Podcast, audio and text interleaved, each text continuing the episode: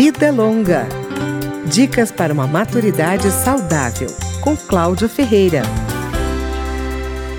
O Fundo de Populações das Nações Unidas prevê que em 2050, portanto daqui a 33 anos, haverá pela primeira vez mais idosos no planeta do que menores de 15 anos.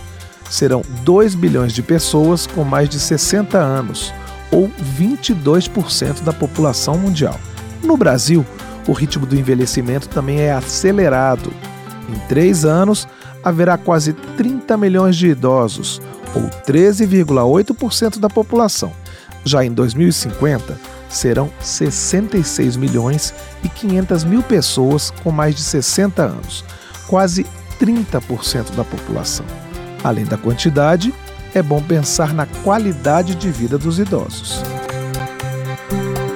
Vida Longa, no Dia Mundial do Idoso.